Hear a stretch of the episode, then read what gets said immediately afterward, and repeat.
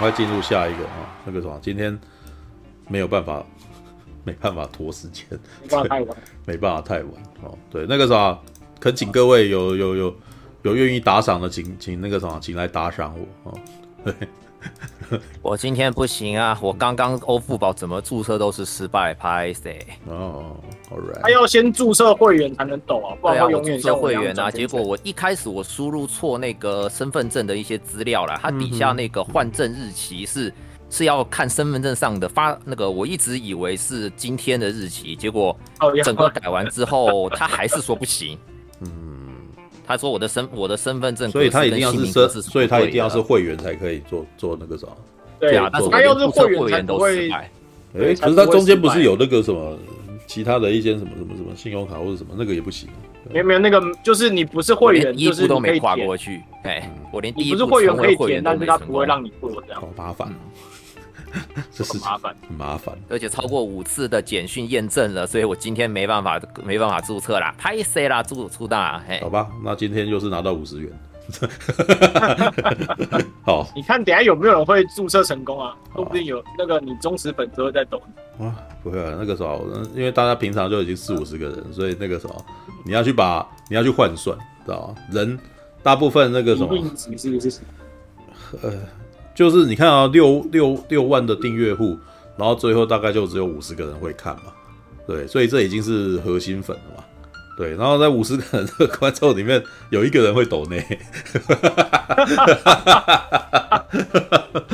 好啦，对？不要这样逼大家，OK，好，对，那，OK，那现在赶快进入下一个环节吧，奇摩电影，我看一下，哦，下一步我看一下要。先讲我的金鱼老爸还是敲敲门？敲敲门先哦，对，哦，敲敲门，大家好像看得你不把敲敲门跟放在跟那个什么最后生存者一起讲吗？它不是一样的东西吗？算一样，因为有一样吗？因为这个礼拜刚好刚好也是同志同志同志片呐，哎。最后生还者不是同志片吧？不要这样。但我的金鱼老爸也是第三集，我的金鱼老爸也是同志。对，哎，对。今天我的那个我朋友还在讲说，最近同志的议题也在多，到底要哪一天才可以看到是异性恋的故事，知道就是几乎每个 几乎每个都同志，你知道就让我以为全世界都同。对啊，就我跟我一起看看试片的那个合伙人啊，他说：“嘿，那个啥，连这个礼拜连看三部都同志啊。”对，那那个有哪一？我那时候也想说，哇，那。搞得好像全世界都同志似的，你知道？就难道火线交涉也是男男恋吗？火线交涉不是啊，但是火线交涉是男儿情，知道？对。哦，我是觉得，我是觉得那个你那个合伙人他的那个敏感度也太低了吧？那个已经好一阵子都是很多同志。哦，可是他平常他又平常都不是那么常看电影的人。哦，没有，他跟你们不太一样啊，他不是他不是那种会去 follow 电影新闻的人啊。就都是我会去看，然后那个问他要不要去，然后就一起出，一起去看啊。对啊，就是不会像我们那边，哎，已经有很多人在那边，这个这个是同志啊，那个同志啊，然后还有那个什么社群舆论在那边抱怨这件事啊。对啊，对，好吧，OK，好吧，那既然这样子，你都这么说了，嗯，我的金鱼老爸，对，啊，一位英语老师查理。布兰登·费雪中年出柜后抛弃家庭与爱人私奔，我干，这个怎么一开始就先讲了哈？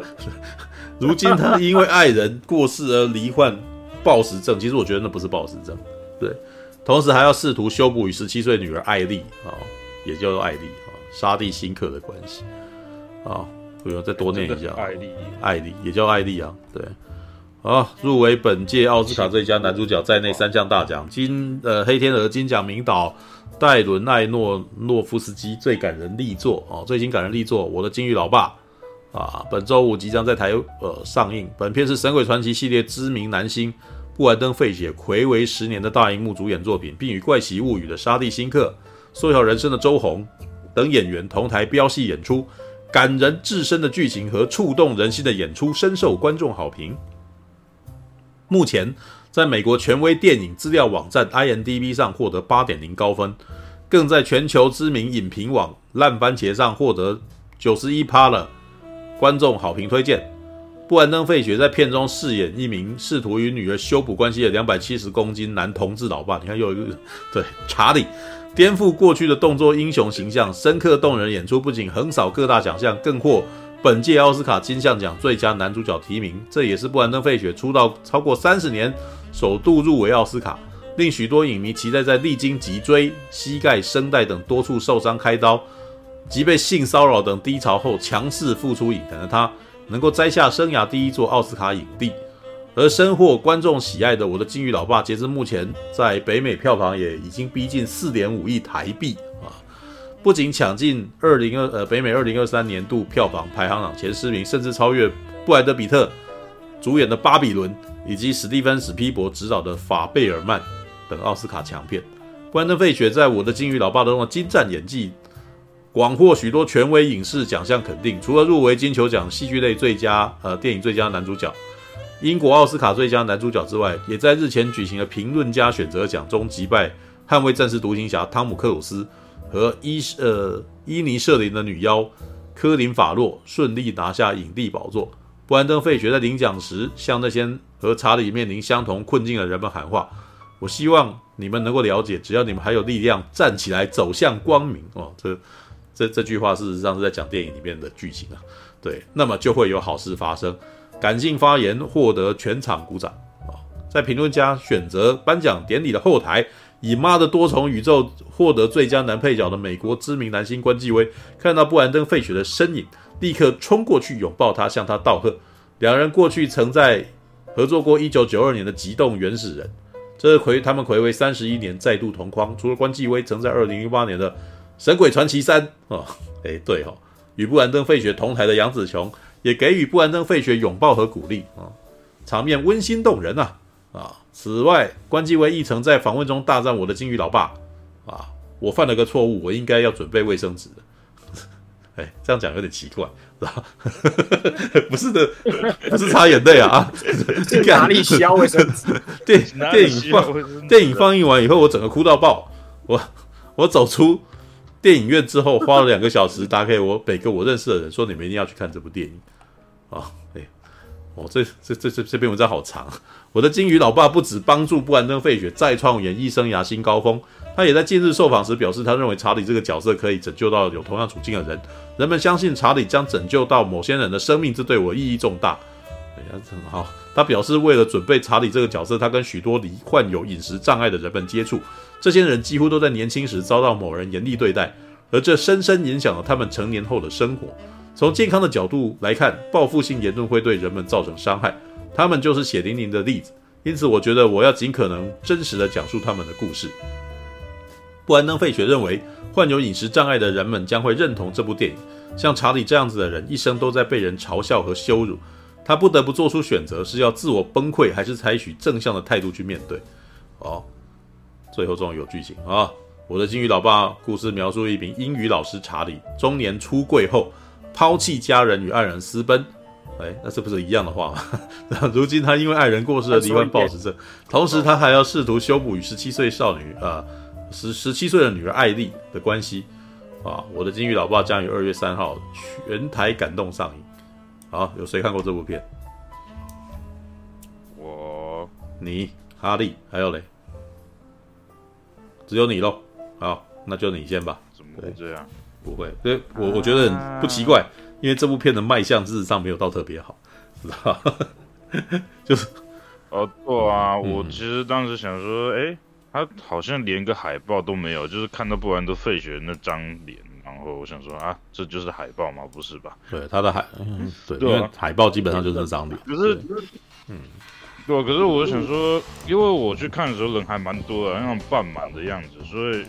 应该大家都冲着布兰德费雪去看的吧？嗯，所以我想说，所以那个这这部片是温馨片吗？不是猎奇片哦。呃，它当然是温馨片啊。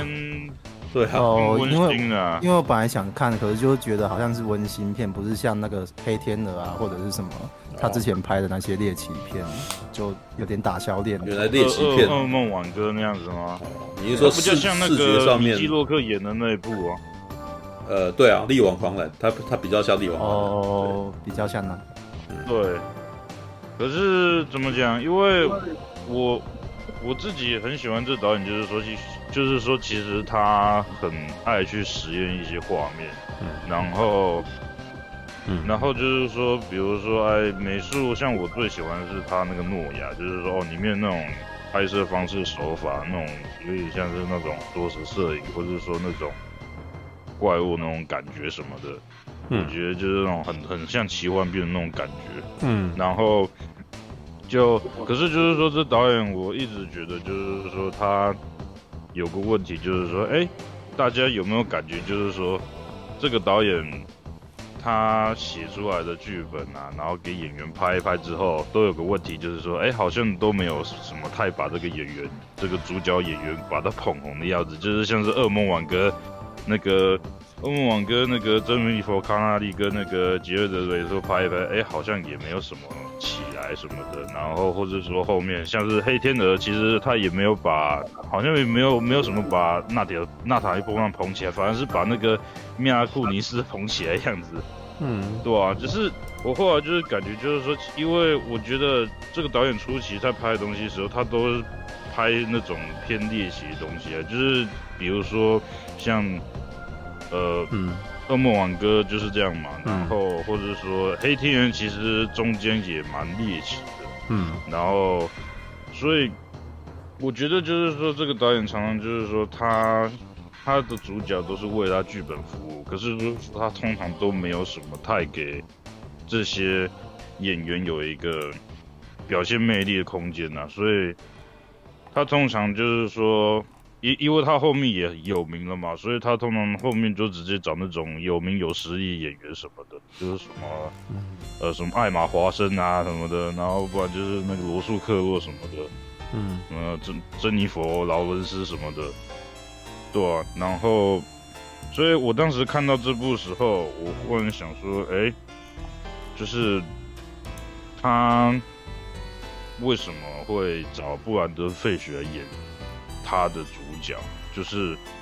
因为怎么讲？因为没有人知道布兰登·登费雪可以演这个角色，然后就是说，感觉也不是布兰登·费雪去求这个导演，就是说演这个角色什么的。嗯，然后而且就像是说，我自己觉得，因为像我刚刚有说过，这导演一刚开始出道的时候都是拍那种偏猎奇的东西，所以可是直到就是说，好像到那个。米基洛克演那一部，然后或者是说诺亚的时候，他好像慢慢的没有那么的，就是有点老了，就是说没有想要拍那么的，就是负面的东西，慢慢变得和善了一些。嗯，所以这部其实其实这部的主题听，就是看完之后觉得，哎，这个导演居然在拍一个叫做那种人性本善的一个主题，就是说真的是他吗？那种感觉。啊，当然，嗯、呃。就是对啊，跟以往他的一个主题内容有一些差别，可是就是说，其实还是看得出来是他。像是说这部他就是，他他的桥段就是有点像是把米基洛克那一部片就是妇女的一个桥段把它做延伸什么，嗯，然后或者是说像是这个导演很很喜欢去谈到就是说，哎，那种宗教的适当性啊，就是说的那种感觉。嗯，就是说宗教的意义是否是否，就是说人类是否是要去遵循的宗教，或者说怎么样啊？就是他的母亲，或者是说诺亚，其实都在讲这种东西。嗯，然后再加上，哎、欸，我我自己看完这个之后，我忽然想到，就是说上上一次的爱子为什么要偏偏要挤在贺岁档的时候上？我觉得是不是他在躲这一步？嗯就是因为其实讲的东西好像有一点重叠到，可是。可是看完之后，你对这两部片，你其实你会不叫留下印象。我自我自己觉得，我不叫留下印象是这个金鱼老爸，就是说他里面的各种情绪表达，或者说一些呃怎么讲，情就是他的那种爆发力，其实比爱子还要更大的样子。就是爱子其实到最后可惜一点，就是说。对，我后面我上次讲完爱子之后，我发现爱子有一个小缺点，就是说，嗯，他其实讲到后面有一个小缺点，就是说，他即便这个结结局这个悲剧发生了，可是说他好像没有用一些方法让观众知道，就是让，嗯嗯嗯嗯，就是在戏院里面的那一位，嗯嗯，就是在戏院里面观众知道，就是说，哎，该怎么去，嗯挽回，就是说这一段，嗯这个结局，就是说要怎么去阻止他，就是说，哎，比如说观众都是一群家长，他看一看之后想说，哇，那个，嗯，所以最后。会变成这样子的，可是那我该怎么办？然后就是爱子他好像没有讲这个，所以我觉得有点可惜。就是说那个教教育义务好像少一些，就是说好像没办法去，就是给观众带一些东西回去一样子。所以我觉得爱子有点小可惜在这方面。嗯，然后我我在看这这部《金鱼老爸》的时候，就是说我会嗯认为就是说哎。欸就是像树哥之前有想说，最近一直都在拍这个东西，嗯，然后，可是就是说，呃，要要要怎么样拍，或者说，或者说像，对啊，我觉得最近重复题还蛮多的，可是，呃，有有人说要怎么去竞争吧，有讲那么夸张的话，嗯，对啊，就是，呃。我对这个方面的一个观察，然后就是说，在我在看这一部的本片的时候，其实，嗯，诶、欸，我，呃，我我我不知道怎么开口啊，就是说，开口，你啥？你要告白啊？开口了，不知道怎么开口了。跟你说啊，就直话直说，反正我们这大家在这边也是乱讲话，对，对你不用怕。对我，我其实因为我。我算是这个导演的粉丝吧，可是就是说，这个导演有一些有几部片我是没有到看懂啊，嗯、像是他跟修杰克曼拍那部，我就没有看得很懂，所以这是有点。嗯、你说真爱永恒，就是我我虽然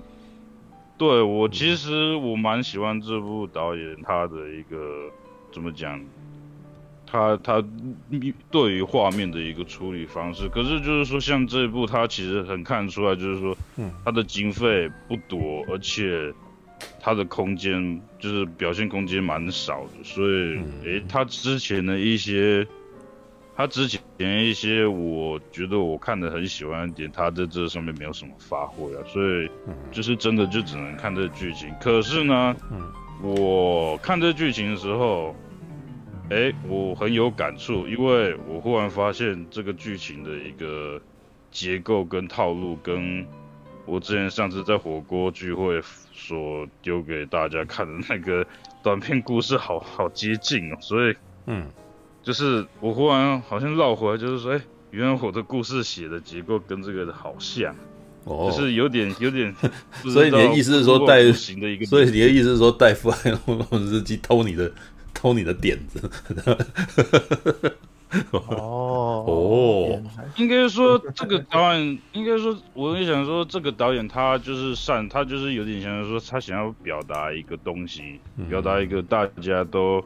不熟悉的一个东西，或者说大家没有在一个很无形的一个问题，或者说一个议题，可是就是说他。可是就是说，他就为了这议题去安排一个故事，然后这个故事即便看起来没有那么的直截了当，不像什么姜伟一样啊，或者说什么魔鬼终结者那么直白。可是就是说，他就是这样子用一些有点、有点突兀又有点超现实的一个人物关系，或者说一个那叫什么？就是日子推进，日日程推进，然后让观众越来越明白，就是说，哦，事事情正在发生，事情正在蜕变，正在转变什么的，然后最后，哦，那个一天复一天一样的日子过一过，可是有一些事情微微在改变，有一些价值观微微在扭转，然后最后导致就是说，哦，就是里面的角色开始醒悟了什么，然后最后他就。哎、把一切真相都说出来，不管是对着里面角色，或是对着眼前的一些观众什么的，所以像是里面有一个小意小内容，就是说在讲诚实这件事嘛，就是说，就是布兰登·费雪这角色长得很胖，所以他有就是面貌自卑，所以就是说他里面每次上课时候都不开摄影机什么的，然后。就是说他 我忍不住看着我们这边这几个人，那有几个开摄影机的，我们都很自卑。没有，我我那时候只是突然间在思考，你知道吗？这也就是说，在美国人的观念里面，不开镜头很奇怪。对，但是在华人的那个世界里面，不开镜头是常态。对，嗯嗯，right。对，我不确定现在台湾的大学是不是上课一就是视讯上课一定要开那个镜头。我之前我记得我之前在补修时候好像有规定要，因为嗯，就是报道嘛。对，反正嗯，对对，就是有些人怕说你挂在那边，然后跑去打电动什么的。嗯，对，然后。我觉得这如果在美国那边应该算是要敞开，就是真的要打开，不然真的会很不尊重吧。可是就是说，哎，其实布兰登费雪他就唯一这个老师不打开，所以就是说，呃，他一刚开始就是照着课纲学校课纲所教，就是说一些一些一些就是要怎么写作啊，然后要怎么去。就是呃，反正我也不知道怎么写作嘛，啊，所以我就我就讲讲，就是说他在讲那种很知识化的那种东西，然后可是说到后面，就是说他慢慢的知道，哎、其实呃，你要表达出事情来，你就是要直白的讲，而不是说用很多那种呃客观的词汇，或者是说一些情境描述去表达你的一个。一个感觉，就是比如说你心情不好就骂脏话就好了，你不用跟你讲什么情境啊，或者说你的心情啊什么的，然后就讲你心情不好，你就骂一声干字不就好了的那种感觉。然后，所以当这个主角他最后就是经历到这个女儿，其实他认为这个女儿最棒的文章就是说这女儿最诚实的文章，然后他前后呼应到就是说。一个白经济的故事啊，角色关系啊，或者是说他的一个，呃，就是说这个角色他对于诚实这一件事的心结，或者说这角色其实也有一件事情，就是他是个乐天主义者嘛，就是理那叫什么？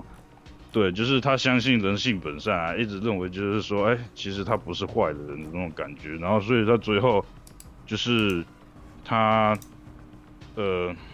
最后终于就是说，连自己都是要诚实，然后所以就是说，告诉同学，就是说，哦，我们作文都写诚实的东西啊，就写出你的感觉啊。所以慢慢有同学教出一些，就是说，对于自己人生悲观的概的一个想法，然后当做作业什么的。然后所以最后，哎，布兰登费雪也勇于就是说，开启自己的一个镜头，然后向大家展示，就是说自己丑陋的身躯。然后，然后同时就是说，他也已经准备好，就是说，有点像说向自己的一个女儿去坦白什么的，就是去面对他。然后就是，其实我就是我现在回想，就是说他这些结构其实还蛮乱的。可是就是说，哎，我整个我整个看完是感觉是好，而且就是说我看完的时候就是。呃，就是因为这部片的收尾蛮仓促的，我也觉得这个导演其实收尾一直都是这种感觉，就是说，嗯、哦，他这导演把事情讲完之后，他就那个画面就切断，然后直接跑人员字字幕，然后这个角色之后发生什么事，哎，不重要，他不想讲，因为我的我的议题讲完了，所以这个角色就是这个演员就就领便当下班了。嗯对啊，所以，呃，对啊，所以就是像像那个那个米基洛克那部也是一样，人跳下去，哎，他到底是活还是死不重要，嗯，反正演完了，嗯，所以我当时看了完之后就是哎没了，然后直接跳出那个导演名字，然后，可是我看完之后我是感动的，就是说他用了白金记的桥段去暗喻，就是说自己跟女儿，女儿怎么看待自己关系。然后也有点像是说，他有点看透这女儿的这些，呃，那些叛逆行为，其实都是一个有点像加害者跟被害者的关系。可是就是又有点像是那种，有点像是那种呃，只是一个，我不知道怎么形容，就是说有一种。有一种那种说气话的感觉，就是不是真心的，而是说他就是希望找一个角色，找一个人来泄愤的感觉。嗯、然后就是当那一刻事情全部抒发之后，哎，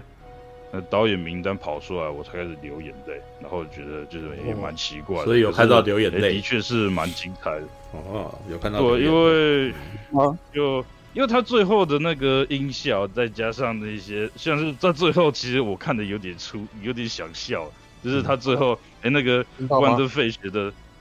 布兰登费姐那个脚针脚尖突然飞起来，然后布兰登费姐头上一闪，然后我就就就白屏，然后他也明灯了。有有有有有有有哦，我刚看完剧，超好看的。哦，等一下换你。哦，那等一下等一下可以换你啊。刚看完。很感动我，我我我是我也很感动啊，就是，哎、嗯，我其实当时看到这桥段，想说，干是三小康斯坦丁徐魔神探嘛什么？没有啊，那个那个很明显就是他已经没有牵挂了啊，他对就是飞起来，哦、飞起来就是我看到死啊，对啊，他就是死啊，对啊。对啊，我在想说，想说他用飞起来，就是那么实际的那个具象化的，就是那个那个身躯忽然脚尖离地飘起来，嗯、我想说 这什么意思啊？就是太具体了吧？你直接直接眼睛闭上，然后像是你就比如说你学那个呃考那个那个叫什么呃嗯呃那个那布鲁斯威利跟麦奈莎马兰。拍那部那个那个看得到看得到灵异第六感是吧？灵异第六感，对灵异第你就学灵异第六感一样，那布鲁斯威利眼睛闭上，然后忽然慢慢的转白，然后就好像你脚尖忽然离地，我想什么东西，蛮好笑的。可是其实还是很感人呐、啊。啊，当然呃我。怎么样？我我我好像剧情部分就讲，只能讲到这边，因为因为其实这一些像是我刚刚说的这个故事，其实蛮难用描述的方式，我自己觉得，嗯，然后，哎，然后我我来讲到就是说关于，呃，关于布兰登费雪他这个，他他这个化妆什么的，虽然我不确不完全确定他有画哪些地方，因为我自己看他的，因为。呃，据我所知，就是说布兰登费雪，我我我很喜欢这这个演员一点，就是说，哎，其实这个演员他他他，我觉得他身材骨架很好看啊，就是说，甚至就是就是他骨架又大，好像有一百九的样子，然后嗯，所以有时候呃，怎么讲呢？他有时候就是那种。后面拍的电影就是有点像是说他有点快要胖起来，可是又好像没有胖起来那种感觉，就是可能骨架太大，随便吃一吃就开始发福什么的。嗯，对啊。然后就是，呃，然后果然就是说，哎、欸，他他好像就是这阵子就是没办法演戏之后，果然真的肚子就跑出来。嗯，然后，呃我当时在看这部的时候，就是。我我仔细在看他那些身躯，就是因为他不可能真的是吃那么胖嘛，他是应该是用一些假装，或者说一些细胶。对，然后我在看的时候，有一个东西很有趣，就应该我不确定在场各位就是体重到底多少，就是说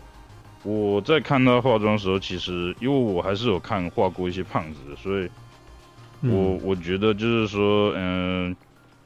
我觉得他的化妆没有到我的要求，就是说有点不大不大合理或是写实吧。嗯，就是像是说我之前有一段时间会去看那个 TLC 的那个沉重人生的那个节目，嗯，然后里面就是在讲美国那些就是一样，就是那种肥胖患者他们。有五六百磅的那种体重，然后他们是怎么生活，他们身体长怎样，然后是说他们为什么会变成这种体重什么的，有些是因为，因为呃，有些是因为家庭关系，有些是因为被从小被性侵，然后或者说一些很很不堪的原因，然后所以，我我当时其实我很喜欢看那个节目，不是因为我喜欢看里面的。怎么去过那些很扭曲的生活？就是说，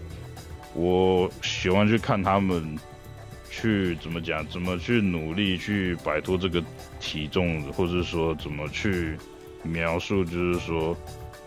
呃，这些人是怎么去过这个生活，然后。嗯所以我这种体型看蛮多，可是我在看那个布兰登费雪的时候，虽然这部片似乎没有花很多钱，可是，哎、欸，我觉得布兰登费雪的特特效化妆可能有包含 CG 成分，有电脑 CG 成分，因为因为我如果有看的人有没有注意到布兰登费雪的手，嗯，他的手。很大一只，感觉就是说，哎、欸，好像戴手套什么的感觉。因为其实老实讲，呃，这是我的理论哦。我因为我不是医生，所以我用画图的感觉来讲，就是说，以我理论来讲，你肌肉越大块的地方，脂肪堆积会越多。所以没有肌肉的地方是不会有堆积脂肪的，就只有皮。嗯。嗯，所以像是手肘关节，或者是说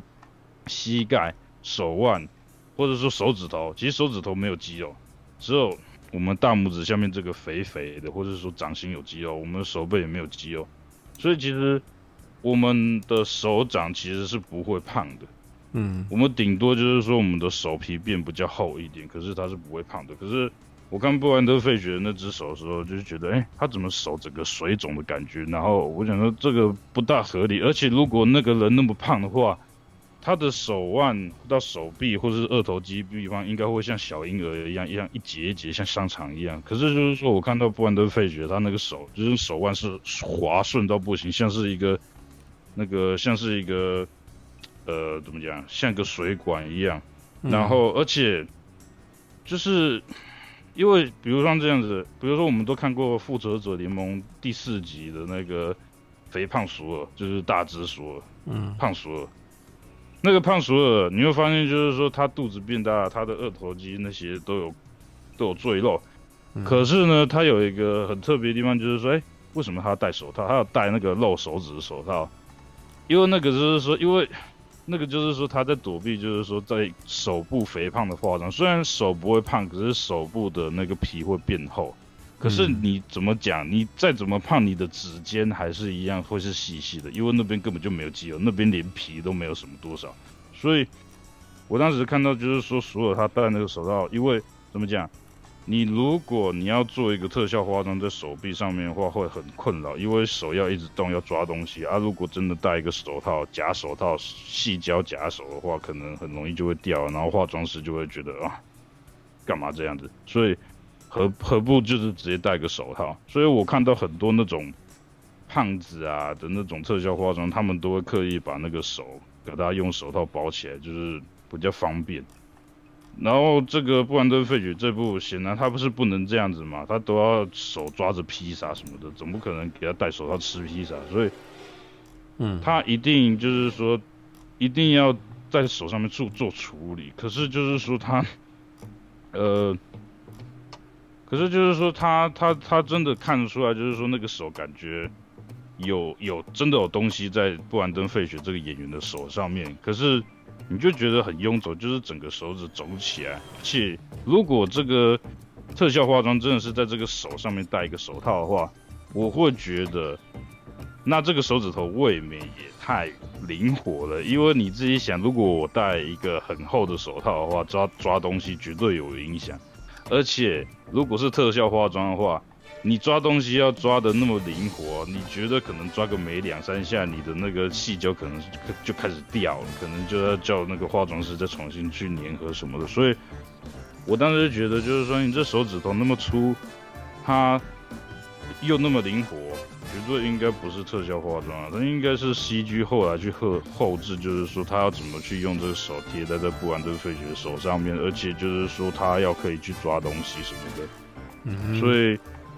对吧？这是我当时看到的手部分的，而且就是说像后来看到就是说布兰登费雪他去，就是他把衣服脱掉嘛，他在前面把衣服脱掉，然后看到他。的一个肚子脂肪就是垂下来，可是就是说，哎、他肚子有脂肪会垂下来，可是他背部好平啊，他背好平哦，就真的背平平的，像是普通的胖子一样。可是其实其实其实我们背背部有背肌一大堆，其实背部肌群比正面还要多不知道几倍的复杂的肌肉，所以你其实背部脂肪堆积其实也不不输于前面。嗯，所以我当时就是想说，哎，那背，所以背部的脂肪其实会堆积这样一层一层的，就像，呃，呃，讲难听一点，就像大便那种卡通图案大便一样，一层一层叠在一起。嗯，可是我看到那布兰登·费雪那背怎么平的要死，所以嗯，我觉得觉得不不由，就是虽然我不能直接武断的讲说啊这些特效化妆没没看过真的胖子什么的，可是我就想说，嗯，我觉得。就是，对啊，据我这个看过好几集那个沉重人生这个这个这个节目的人来讲说，嗯，这个不是真的胖子会有的身材，就是他的体型不是真的胖子的体型啊，嗯，对啊，当然就是嗯，对啊，就是这是一个题外话，就是因为怎么讲，因为这这部片真的视觉上面有点。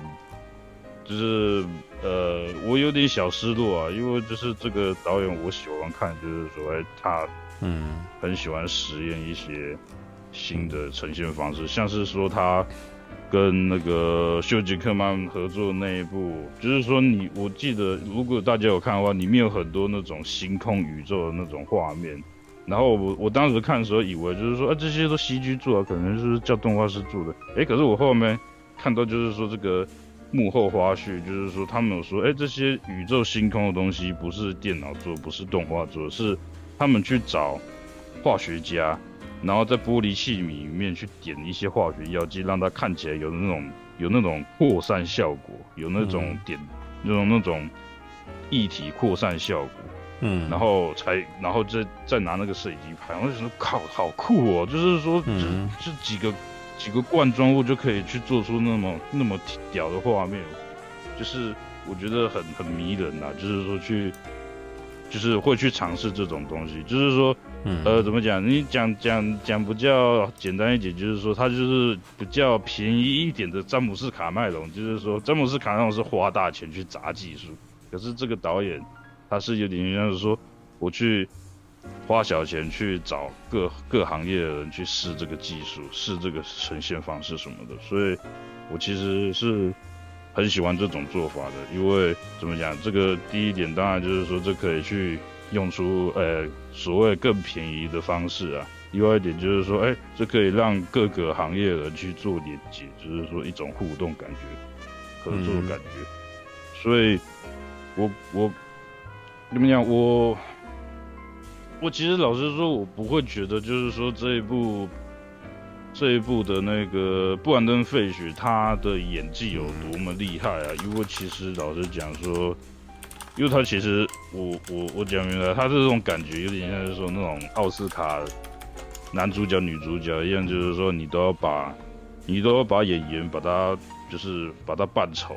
然后，或是说扮成什么历史人物什么的，像那阿盖尔欧德曼要去扮什么丘吉尔那种感觉，嗯，可是就是说他真的很会演嘛？其实有时候不不完全是啊，就是像，嗯、对啊，所以我我其实觉得布兰登费雪，哎，他绝对有能力演这个东西。可是我觉得，哎，他演技方面就是还可以，因为我觉得他这个注意都被那个特效化妆给。是盖住了，可是就是说他是会演的，像是，就是说他真的可以演到，就是说，哎，眼睛泛红啊，然后就是红到，就是说有点肿起来感觉什么的，我其实觉得觉得蛮蛮不错的。然后，嗯嗯，这个就我就有点想说，对，因为这个是我自己小研究，就是说，当一个演员。他能不能去演喜剧片这一点？因为当时我一直觉得布兰登·费雪他的脸其实长得很有很喜感，就是说觉得很好笑。然后我之前有做一个小实验，应该说我跟我同学都喜欢做这种事情，就是你把一个人的演员用一个荧幕放大到他只剩下那个脸的一个五官，眉毛、鼻子、眼睛、嘴巴，然后他的那个下巴轮廓全部都不见的时候，你看那张脸，你看了会想笑的，他就是可以演喜剧。可是他们不会想笑，然后觉得还是很严肃，那就不能演喜剧。像是尼可拉斯凯就绝对能去演演搞笑片、喜剧片。可是劳勃·迪尼洛这种脸，他就不可能，你怎么放大他脸就看起来笑不起来，嗯他就不能去演搞笑喜剧片什么的。所以我当时就想说，布兰登·费雪，他他他怎么看那个脸就很好笑。嗯，所以当然，布兰登·费雪也拍了蛮多喜剧片，所以就是这是一个，我觉得这是一个怎么讲，嗯一个一个我对啊，就是因为我有点喜，因为这是在看的时候，因为这东西题材有点跟那个上次爱子其实蛮像，我就想到，哎、啊，休杰克曼为什么在我眼中一直都没有成功的，就是说把他的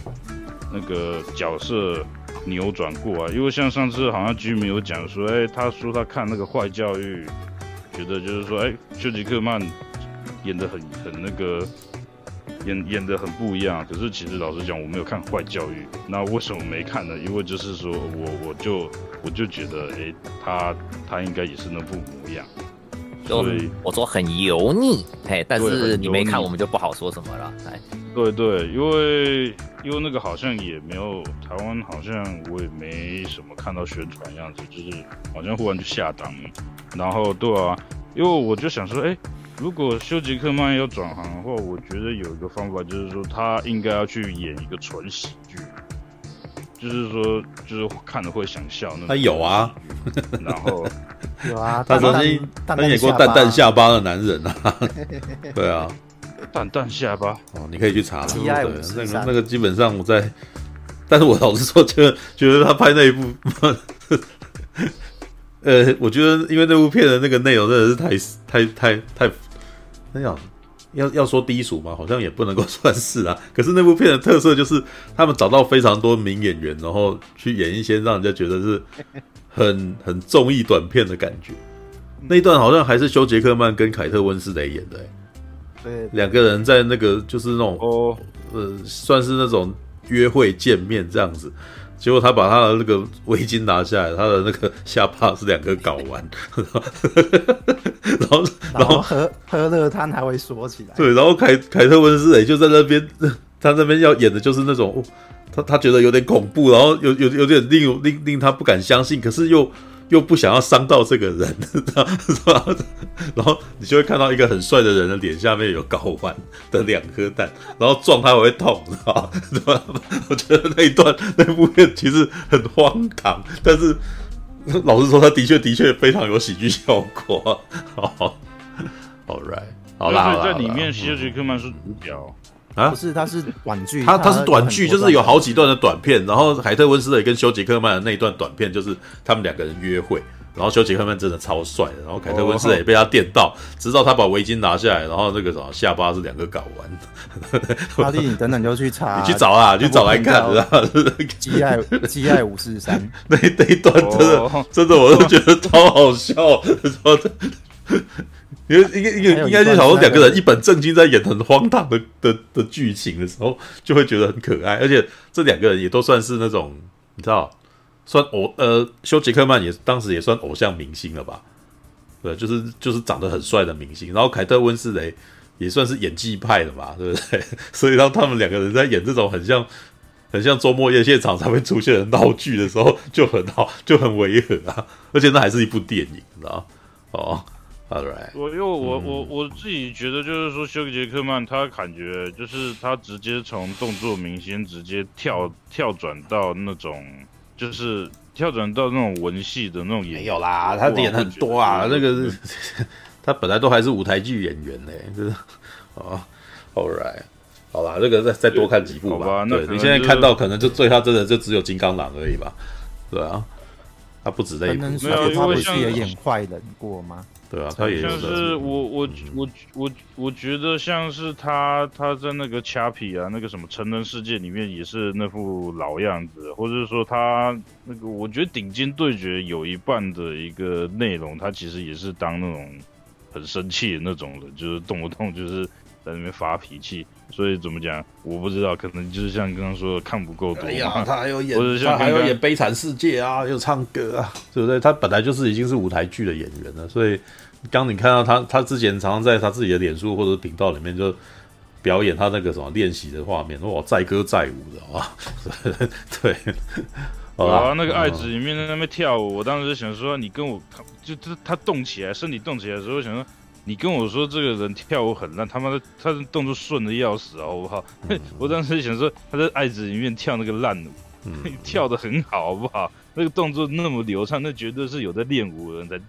动出来的动作，不然你看旁边那个儿子跟那个继嗯继母那两个人动的像个呆瓜一样，对啊，我想那你骗谁啊？你明明就跳舞的，你跟我说什么你是律师？All right，好了，那个赶快那就快快到这边。，All right，来那个什么台柱，嗯，那个台柱。台柱还在啊，我刚刚看到哭哎、哦不见了。啊，等不及了，离开，我们台柱消失了，这怎么办？叶未眠顿时台柱，知道直接抠他，我很好奇他怎么想的。呢？好吧，虽然他还没上来之前，谁叫你讲那么久？你知道不不言简意赅一点，然后在那边无限回圈，知道吗？很容易让人失去耐性，好不好？知道吗？所以真的要带卫生纸去看就对了。对，呃，是插哪边呢、啊？我觉得我觉得还好啦，哦，其实觉得就是顶多顶多结局结局那个袖子擦一下眼眼角就好也了。还好，我我，哎、哎，我来讲，我先来讲一下我自己的那个，你知道，哈利讲越久，我就会，我就我就会越想要把我的话讲简短讲完，你知道，对，这部片在一开始的时候，那个画面其实是很冲击的，远远远的就是看到一个胖子在打枪，知道，对，然后那一段事实上是非常的让我觉得是，哎，一个男人最不愿意被人家看到的画面，全都给人家看到了。知道？一个胖子，然后瘫在他的沙发椅上面，然后再看 gay gay gay 片，这样就是看 BL 那个什么，在在在做爱的画面，然后就因为他太胖，然后他就在那边搓搓搓搓搓搓，结果那个什么，结果搓到一半，他胸口痛，知道吗？胸口痛，他赶快要拿那个手机来蹬，然后结果那个手机又从又掉下去，因为他又太胖，他根本就不可能去捡那个手机。然后哇，那个画面整个整整个凄惨，你知道吗？这时候因为外面还开门进来，有有一个男生跑进来这样子，然后正好就看到他最不堪的那个样子，然后因为他又很痛苦，所以他必须要跟这个男生求助。然后我那时候看到这边的时候，觉得哇天哪，这部片，对这个是你要说卖相不好，它真的是超不好的，你知道，这真的的确是会让每个人看的都觉得很不舒服的那种场面，知道，而且是这种最丑陋的样貌，知道，嗯。朱哥，你看过那个那个什么那个夜行动物的片头吗？有啊，但是夜行动物它还是把那种画面，它把胖子这件事情变成一个，你你刚刚看那些胖子在那边摇动的时候，他把它摆排列的时候，那个那个其实他们看起来不是人了，然后他看起来已经是一种无机质的一种摆，是一种那个什么树木的摆列排列跟一些形状的那边几何的在那边摆动，但是当你发现这个东西是人肉的时候，你会觉得这个画面很猎奇嘛？对不对？但是我觉得我的。我的金鱼老爸的一开始事实上不是，他是把一个男人最不堪的那个样子给给拍出来，知道？然后其实这部片的确是可以跟爱子互相应对的，只不过爱子的父亲是一个很成功的男人，知道？就是那种很儿子会怕的，儿子会觉得好像他是那种呃是是伟大的伟大的代表人物了。可是呢，我的金鱼老爸的父亲是一个。失败者，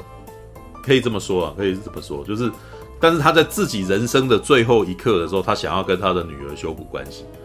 然后从前面那边看，你就可以知道他有他有那个什么肥胖问题嘛，他他是病态肥胖。那可是虽然剧情简介里面讲说他有暴食症，但是老实说，我觉得这部片里面他没有暴食症，他是我我甚至觉得这部电影里面这个角色是有一点刻意的让自己变成这个样子。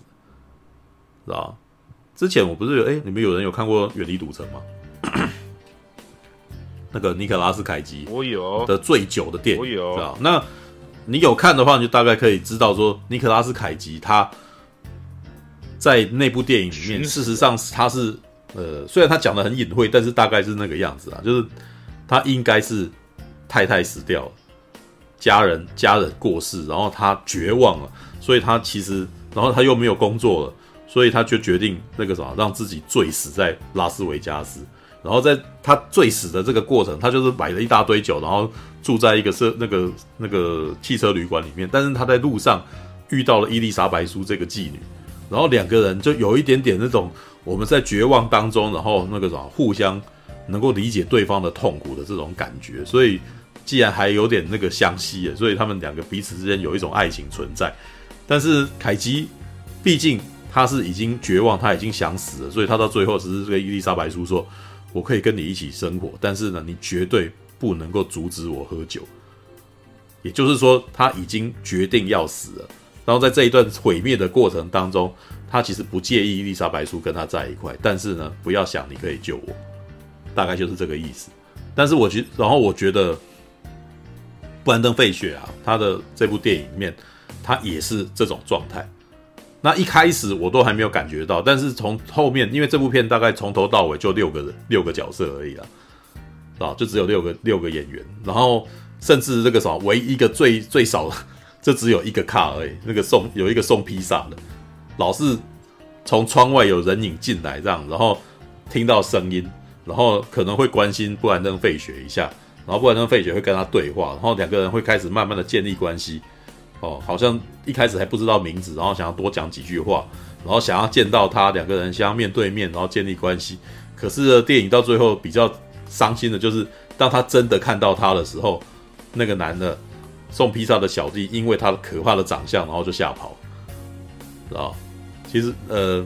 那其他的几段都是那种，诶，他在房间里面，这部电影他几乎都在房间里面，然后每一个人过来出现在他身边。然后跟他互动，对，所以我那时候看的感觉是哇，这部电影非常的剧场。然后回来一查资料，哎，果然它是剧场改编的电影，知道？对，它本来是一部舞台剧啊。对，那这个很明显，它在改编成电影的时候，它的你你如果注意到的话，这些演员的走位在里面那个什么占了非常大的比重。对，你可以感觉到哦，他当他往呃走近啊，往往那个布兰登费，因为布兰登费也几乎都不太能动啊，他都是一因为他太胖了，所以他没有办法移动，他站起来。都需要那种助行器，然后甚至或者要坐在轮椅里面。对，那呃，当别的角色来跟他讲话的时候，你就会发现他可能是站在他背后跟他讲话了，或者是他想要跟他拉近关系的时候，他突然间转走走走走走走走到他的正面，然后可能在跟他对话这样子。对，就是你可以从他们人物走过来的过程，还有走一走，是不是突然间讲一讲，觉得他跟他关系可能是那个什么又拉远了，他就这往往后退几步这样子。电影里面有蛮多这种，是吧？你光是从他们的人物靠得近或者是远，就大概可以感觉到他们人物关系的那个改变，知道？有这个杂音好大声，是这样？那个什么马鞭的声音，OK？嗯嗯嗯，你看，不知道从哪来，啊？对，好，继续，好。那刚刚为什么提到？我觉得布莱登费雪。这个角色事实上是有意自毁呢，因为在前面呢，他呃他的好朋友啊，就是那个护理师啊，周红所演的那个女生护理师，每次来找他的时候，都是希望说他可以去看医生，然后不然呢，费雪就会说我自己的这个什么，就是没有钱啊，没有钱看医生啊，然后呃呃，可能他那个什么，就是我他就是他他一直找各种理由排斥自己去看医生，对，然后可是有趣的点。周红啊，这个护理师事实上也没有非常尽力的想要去维持他的健康，或者是改善他的健康，知道？然后这这个就是我这部我觉得很多平常不太不太常看这种类型电影的人呢，在看这部片的时候，一定会在那边念念有词，一定会在那边的，呃，为什么他一定要给？为什么他都不救他啊？这样子，很，我觉得这部片最容易让所有的观众有。有这种有这种想法，知道？尤其是对于台湾观众，因为台湾观众很很喜欢看着画面在那边，哎，为什么不怎样？知道？知道？以以以一个角度来讲，就类似有点像是那种巴哈姆特的那种弹幕吧。对，如果在这部电影在巴哈姆特弹幕放的话，我一定会看到弹幕上面讲说他为什么，我一定会看到很多字，他为什么不减肥？你倒是多吃点蔬菜啊？为什么他要？为什么他不救他？什么之类？为什么没有人要强行把他们架走之类的？对，因为他的确会让很多观众会有这一种冲动，你知道吗？他太他的情况太太可怕，太太惨了。然后我有每次在看的时候，也在想说，布兰登费雪如果是不是只要三天不吃饭，他是不是身体情况就会好很多的感觉，因为他的身上的全身全身的脂肪实在太太多，啊，感觉起来他可以好好几天不吃饭，他身上的那个热量都应该维足够他维持充足，啊，对，但是呢，他就是一直拼命的在吃东西，然后呢，可是我觉得他有刻意自毁，跟他自己没有暴食症的原因呢，在于他其实。在一幕一场戏里面，他也曾经想要想要自救的。里面有一幕是他从那个什么，在吃东西之前，然后想要吃那一条那个巧克力，然后突然间把它放下来，然后接下来去找去找那个笔电里面去 Google 了，去 Google 那个什么心脏衰竭的那个什么的关键字，然后看他的心脏，知道？然后想一想，又放弃，然后又去把抽屉里面的东西东西拿来吃，知道？对，简单的说呢，我觉得，诶，戴伦艾诺诺夫斯基的电影的角色，事实上都好像有这种倾向。对，那天才在那个什么群里面在跟大家聊这件事啊，就是我觉得啊，他们都有一些，他们都有一些执念，然后这个执念可能会让他的人啊，这个人不得就是会不由自主的要做这件事情，但是呢，他们在人生的过程当中。总是会有希望能够自，总是会希望能够自救，然后能够脱离现在这样子的状态。但是呢，他们最后总是会被他们的那些执念影响，所以他本来想要成就的那件事情就会被搞砸，然后于是这个人就会进入自毁的状态，就是他还是没有办法，他还是没有没有办法那个什么得到救赎这样子。像比较明确的案例就是《力挽狂澜》了。《力挽狂澜》里面，米基洛克是演一个摔跤手嘛，然后他每天他他从头从年轻摔到老，然后就是到最后身体都已经坏了。那他在最后的一刻，他是打算说，哦，他他想要去找他的女儿，然后那个跟一个那个啥，跟一个那个女士啊，诶，这是女士吗？还是钢管舞女郎？我也忘记了，对。跟钢管舞女郎对，跟钢管舞女郎建立关系这样子。蜘蛛人是辣辣婶婶。对对对，然后就跟他建立关系，就婶婶。呃对，然后好，那不重点，你知道？好，不是他在里面那时候都还没有成为蜘蛛人的婶婶啊。对，好，就跟钢管舞女郎建立了关系，然后好像也也跟他谈，好像有差不多要谈恋爱了。然后呢，也也跟他的女儿啊建立关系，感觉起来好像一切都往好的地方走去。可是到最后一刻，啊，他。还是搞砸了哦，他那个什么跟去嫖妓啊，然后呢喝醉酒，然后那个什么整个本来要跟他女儿见面就整个毁掉，就是没有跟他见面这样子，然后人生又又跌回到他一团糟的状态，然后最后呢，他只能够回到摔跤场上继续去摔跤，然后而且那个最后面那一看他摔下去，我们都大概身为观众的我们就大概知道他这一这他这样一摔就是应该是死掉了，对，因为他本来身体已经不好了，他这样弄下去就是会死。对，但是他仍旧还是要去，为什么？他人生除了摔跤之外，可能就没剩别的东西了。其实我我看那部片的时候，我蛮能够了解比基洛克这个角色他的问题的。他这一辈子就是摔跤，他懂的也就只有摔跤了。那也许呢，他的人生可能就他会觉得他自己到最后的一刻的时候，他觉得他好像辜负很多事情，他觉得他失去很多人生的那个呃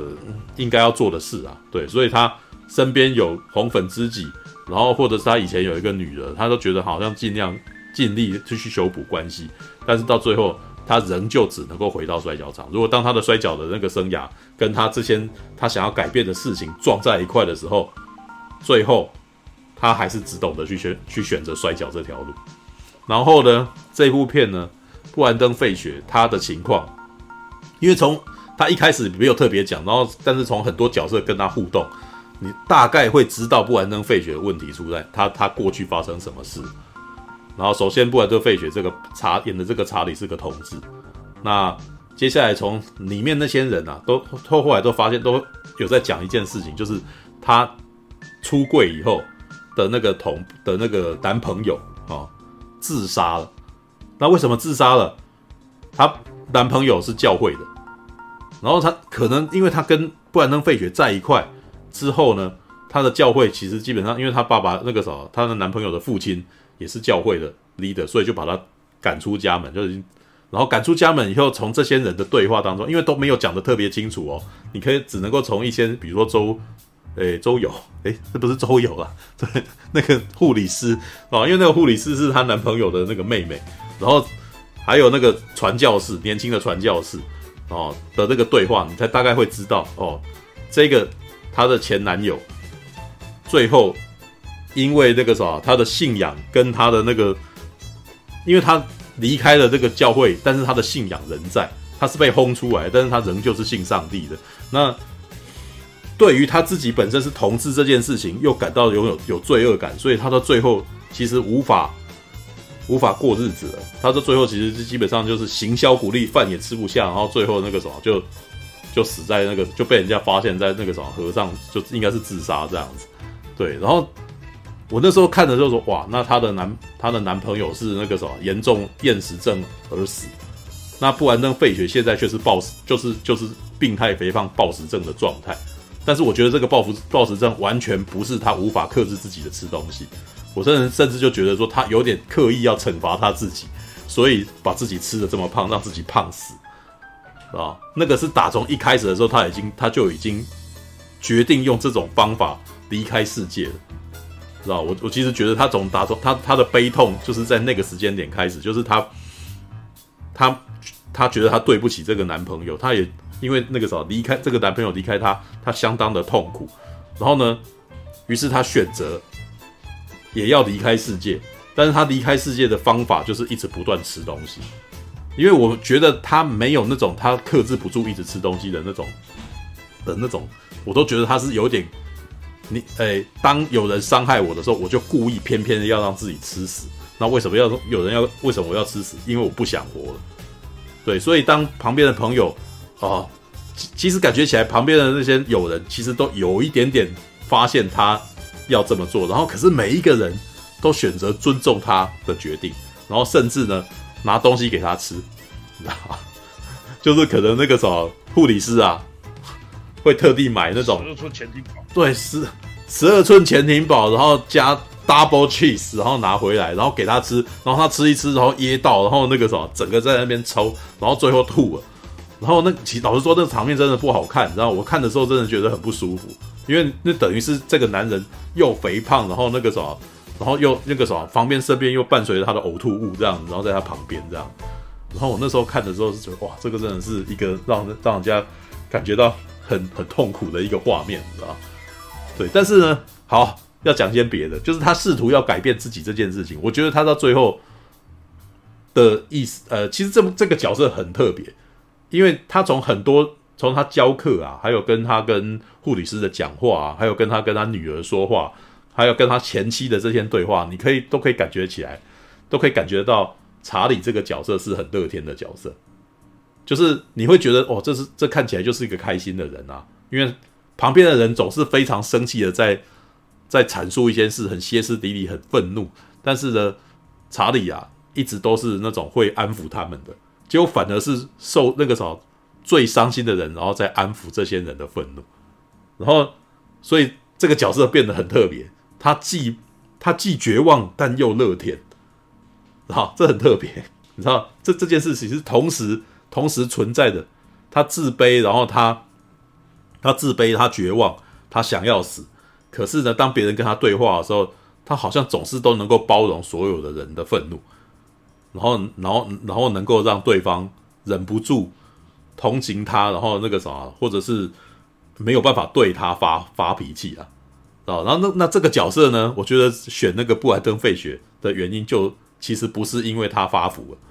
啊，因为大家也都说，好像布兰登·费雪这几年来好像那个什么身体不好啊，所以越来越胖啊。但是我其实觉得这真的不是重点，因为他到最后只要穿穿特效装，因为他的那个胖根本就已经超过他本来的那个样子，你知道。对，我觉得这选角选布兰登·费雪的原因还是他的脸。布兰登·费雪他的这部片里面几乎都是用脸在演戏的，他的身体基本上都被那些假体啊，然后跟那个跟那个肥胖的那个或特效化妆层层包起来了，所以他最后几乎都是用脸部的表情在演戏。所以你可以看到的就是旁边的人在骂他的时候，然后他会用非常无辜的表情看着看着对方。然后让对方觉得我真的很难对你发脾气，你看起来好可怜啊，然后又好天真、好无辜哦，你知道？整部电影大概最觉得那个选布兰登·费雪最大的原因，是因为布兰登·费雪看起来很无辜，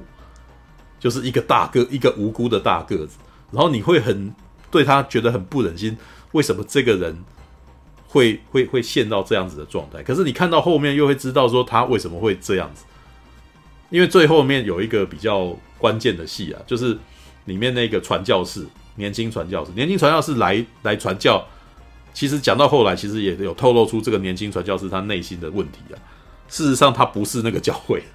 他是从别的地方过来的。那为什么？因为他觉得他在传教的过程当中，他觉得教会所选择的方式那么的自私，那么的没有用，然后他都觉得从来都没有觉得自己有真正帮助到人的感觉。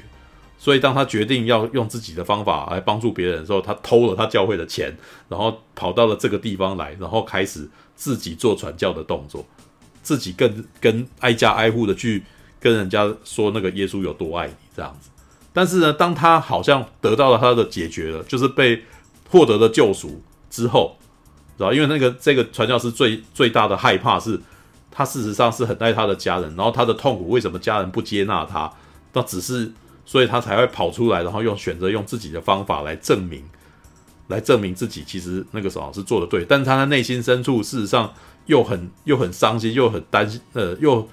很害怕自己的家人不会再接纳他，他觉得自己无处可去。但最后这个角色获得了救赎，就是获得了帮助之后，家人接纳他，家人接纳他，他回去的时候，他很开心的跑来找布兰登·费雪的时候，又跟他讲说：“我一定要好好的帮助你。”可是他这一句他的对话里面就透露了他的优越感，知道？因为他跟他讲什么？他翻了那个圣经里面的话，就是说。我发现了你的男朋友的那个什么留下来的圣经有一个有一个章节涂红啊，然后那个涂红的内容就是说你要放下你的肉体啊，然后什么之类的。那也就是说那个啥，你如果信上帝的话，你你你就可以舍弃你现在的肉体，然后那个啥获得灵灵啊，你在灵上面会有提升呐。然后呢，但是这一这一这一这一段对话事实上严就是很很大的伤害了布兰登·费雪。布兰登·费雪最后也是用很温和，然后又很无奈的话来问他说：“所以你认为我的男朋友是因为是因为我我的关系才死的？然后呃，你觉得我应该要忏悔吗？”对，然后那个男生愣住了，但是事实上他讲的就是这个意思，他讲的就是这个意思。然后布兰登·费雪就是在那边。突然间，在最后一刻就暴露说：“所以你认为我很恶心吗？”然后就逼他，逼他，逼逼到这个传教士被逼的说出：“对你恶心死了。”啊，这也是刚刚那个什么，呃，刚刚哈利在讲的，这就是最后，最后布兰登·费雪这个人，他明明教的是英文，英文文学啦，他是在教大家如何写作，然后如何那个什么。言简意赅的表达自己的心声，整理出自己讲话的重点。对，但是呢，讲到后来，最重要的事情就是最直白，就是其实大家都在包装自己的想法。对，大家都是在想说不伤害别人，然后不把自己的最赤裸的那句话说出来。那他最后逼这个人说出来，那个人说的是什么？你看起来很恶心。这个人，也就是说，传教士一开始就是觉得。布兰登·费雪看起来很恶心、很可怜，所以我比你厉害，我比你优越，所以我要来拯救你，啊！但但是后面那个什么，呃，这这个他他的这个行为，其实在一开始，周红所演的护理师跟那个沙利辛克所演的他的女儿都有把这件把都有把这句话说出来，对，但是到最后他们在争执的时候，才真的确定就是这个状态。也就是说，从打从电影的一开始，所有人都在包装自己的想法，都不把都把都没有把他们自己最赤裸、最赤裸的想法说出来。但是呢，当说出为什么？因为真相是如此的伤人啊！就讲出来，就是对方就是很受伤嘛。对啊，那里面最直白、最直白的人就是他的女儿。对，他讲的几句话都是最直白的话。我很讨厌这里，这个房间很臭。然后，或者是他拍下那个啥布兰登·费雪的照片，然后说。这个人那个啥，他身上的那个油脂可以那个啥，可以让整个房间里面烧的那个灯火通明啊。对，我记得是这个内容，大概是这样子的内容。然后这让他的前妻啊，就是莎曼莎·莫顿所演的那个母亲啊，说他简直像魔鬼一样恶毒。对，但是呢，我觉得这也是有趣的啦，因为他说他的女儿啊，虽然讲这些话感觉起来很凶狠，然后很很恶毒，好像很直白的说出他的想法，但是呢，却偏偏也不是他真正的想法，很有趣，我自己这么觉得的。因为其实最后那一刻，因为布兰登·费雪一直在试图在最后一直要把他女儿找来嘛，然后他的女儿其实就是退学就是那个什么学校的功课很很退呃很糟糕，然后。也也也一直被那个什么学校认定为是不良少女，所以他最后其实有点谆谆告诫，希望能够引导她这样子。然后一开始我觉得那段也很可爱，因为他的女儿事实上就很叛逆，看起来超叛逆的，然后就就随时都准备要走。然后布兰登费雪到最后那个说出来的方法，说出来的话，真的是我觉得是很有用的，你知道吗？真的是所有的青少年听了都一定会停下来的话。我可以给你钱。我那时候看的时候觉得，哎、好可爱啊！这爸爸超可爱的，就是他为了要让女儿能够留下来，然后跟他修复关系，然后就说出最，呃、说出那个什么他们最需要的东西，他们可能真的会停下来的。我可以给你钱，然后，然后这个女儿就突然间本来要走，然后再愣愣住，然后说：“你真的要给我钱？”然后就是你你你要给我钱，然后好教我功课，然后对，而且不少，多少钱？哦。大概十二万美金吧，知道吧？然后说啊，你就是我，然后就开始行，他就开始讲自己的情况嘛，说我那个什么这么胖，我也没有办法出去工，出去外面啊。然后我 always 一直在工作，所以其实也存不少。对，但这件事后来他的护理师知道了，非常的生气，因为护理师一直以为他是很穷，所以才没有办法就医。然后，所以那个护理师最后就是很心碎。为什么？因为护理师他最痛苦的是，他明明他是很爱。他很爱布莱登费雪，他对他对他来说，他像亲人一样。然后看着他走向自毁，他很非常的难过，但是他也没办法阻止他。对，然后呢，至于我说为什么他的女儿在讲的是反话，你知道吗？因为从那一段过程当中，他跟他女儿修补就是的互动当中，你可以知道，这个女儿事实上是爱他父亲的，但是呢，他对父亲又有怨恨，就是你在我八岁的时候离开了。哦，就是又跟跟爱子里面的布兰登呃的那个休杰克曼是很像，就是在就是只是他的情况是他出柜了，所以他离开了他本来就是他把他跟他太太离婚了，然后去去跟这个她的那个什么男朋友在一块，所以这个女儿十七岁的女儿在她八岁的时候，这个什么男她的父亲又离开，所以他恨他，他很气他，所以当这个男生哦他爸爸要回来跟他修补关系的时候，他的反应是愤怒的。但是事实上，他又真的是想要跟他的父亲能够修补关系，只是他就心中的不愤恨不平是为什么？呃，你说回来就回来哦的这种痛苦，你知道吗？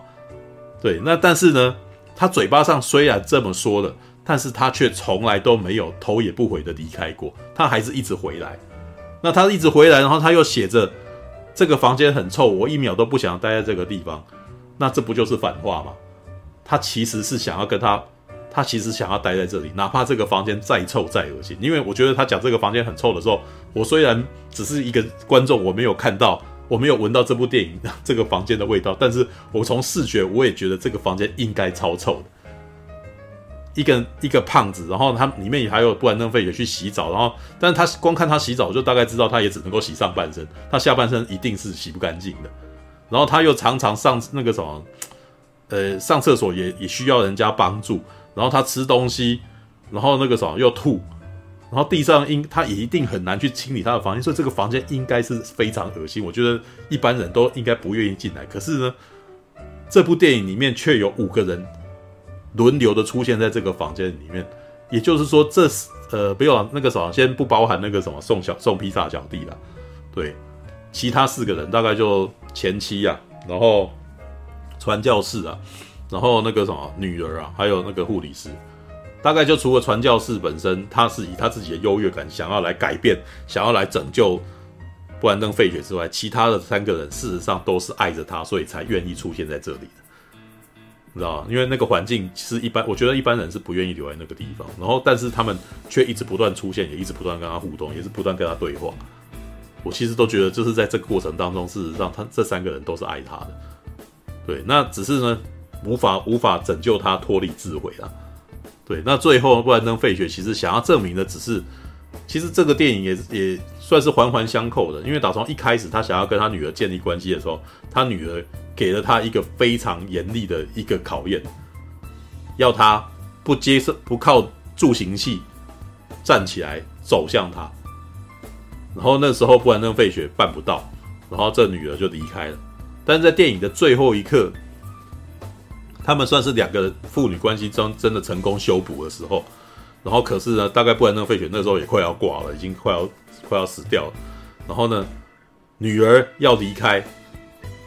但是这个时候外面呃，其实这个外面的场景也有很大的很大的改变啊。因为之前每次打开门，外面都在下雨，就在最后他快要死的时候，门打开，外面透进来的是阳光，黄色的阳光，我都不知道是真是夕阳还是晨光，你知道？对，然后在女儿的那个背影底下，然后那个黄那个光透在那个。坐在布兰登·费雪的身上，然后布兰登·费雪说喊住他，然后勉励的站起来，然后完全没有靠助行器，很痛苦的往他走过去，然后他是终于成功的让自己走进了他的女儿，然后接下来就出现了哈利所讲的，他的脚离了地，你知道吗？从那一刻我们就大概知道，然后画面也非要变白了，我们大概就知道他的脚离了地的那一瞬间，他就舍弃了他的肉体了，你知道吗？他的他的凡尘的这个肉体就算是被舍弃了，他获得了新生。对，也就是说他当对怎样，嗯，有可能是从他站起来走向女人的那一刻就已经都已经升仙了呢，也可以算啦，你知道，因为当他这么做的时候，其实已经代表他其实他算是努力的让自己往女儿那边走去。那但是呢，这也是我觉得这个戴夫·艾罗洛夫斯基他一以贯之的，你知道吗？他的执念没有抛下呀。因为我那时候在看的时候说，如果你真的想要跟那女儿修补好关系，最好的方式就是你忘记你的痛苦，你要把你自己的这个伤痛跟你的自我惩罚给解除掉嘛。你应该要去吃点青菜，知道吧？你应该要让自己瘦下。对，因为让他他他让自己变胖的理由是一种自是一种自虐，是一种自杀的过程。对，所以如果你真的想要修补你的关系，因为他们在里面一直不断的跟他的前妻、跟他的护理师、跟他的女儿在道歉。I'm sorry, I'm sorry，就是那个什么，我我希望能够让你们过得更好一点。但是呢，他想要让他过得更好一点，不包含他要自毁，知道？他要自毁还是继续自毁，对不对？他是希望在他自毁的呃这这件事做了决定了，他还是希望能够在这个之外还能够给他们什么？所以也就是说，他把自己分成两半啊，一半的自己是要是要自杀的。但另外一半的自己放不下，所以想要去最后一刻，希望让女儿不要变成不要变成不良少女。就他讲了一大堆，都是这他他多有才华，你真的是很棒的人啊。然后那个什么，明明那个什么，你你你你要知道你自己这一生事实上是不是白还不是白来的，你是如此的美丽之类。他就是一直不断的在鼓舞他的女儿，对，但他他女儿绝对有被鼓舞到啊。但是他的女儿最大的痛苦就是，那为什么你要死啊？对不对？你如果真的要，你真的要那个什么，你真的要我好起来的话，你应该让你自己身体健康来陪伴我。但是没有办法，呃，布兰登·费雪这个角色是做不到的，因为当他已经决定了要为他，要为他的死去的那个男朋友牺牲，要要随着他一起离世了。我真的觉得他有点要跟着他一起走的那种感觉。虽然已经好几年了，只是他的选择是让自己吃到胖死。对，但是呢，他不会为了他的女儿，也不会为了他的前妻，也不会为了他的护理师这些爱他的人，让自己瘦下来，让自己身体健变健康。因为他打从一开始就已经完全拒绝这件事情，不去看医生，就一直坐在房间里面，就不要出门，然后让自己吃到死这样子。对，那就是这个样子。这就是这也是我觉得他的执念在这边，知道他想要获得救赎，但他最后仍旧是不能获得，所以他在最后一刻好像。他升天了，然后他好像跟他女儿终于修补好关系，但是这最后还是仍旧是个悲剧，只是看起来好像比《力挽狂澜》这种片还要好一点点而已，你知道？然后之前前面啊，魏徐还在吗？欸、突然间才想到那个，你说你当时不是看懂看懂《真爱永恒》吗？有多少人有看过《真爱永恒》的？我当然没懂，你没看懂，对不对？老实说，我一开始也没看懂，但直到我那个什么，呃，然后先让魏许讲看看好。你说你的看懂是哪里看懂？嗯，我觉得他他这个导演拍的故事都每个人物就都有一种执着的那种个性在啊，所以他好像就是透过三个时空来叙述修杰克曼好像为了要嗯嗯。拯救他妻子，不是现代的那个时间线，是一个医生在那边研究什么要治疗他的病啊。嗯，然后好像有一段我我记得比较清楚的是，未来的话是他在忏悔这件事，然后准备要升仙的感觉。嗯，我觉得就其实跟力挽狂澜或者是黑天鹅都有点像啊，就那种人物的执着，到最后不该怎么讲，就是那种。不成活就成魔的感觉吧，就那种，嗯、对，那种感觉，嗯、对，好吧。老实说，我一开始也没有特别看懂，但是那个真的那个后来点破我的，却是很特别的人，知道？不是影评人，也不是常看电影的人，知道？那个时候我正好在上那个线上课程，然后先上那个编曲，你知道，音乐编曲课程，然后这个老师。编曲老师突然间开始聊起了《真爱永恒》这部电影，你知道吗？但是他讲的事情是有道理的，因为这个编曲老师呢，他是学佛的人呐、啊，你知道他学佛的人，他学佛的人，他说我看懂了，然后，然后他就开始讲，然后他在讲的过程当中，我有点恍然大悟，哦，因为就是因为我没学佛，所以我完全是没理解这件事，你知道吗？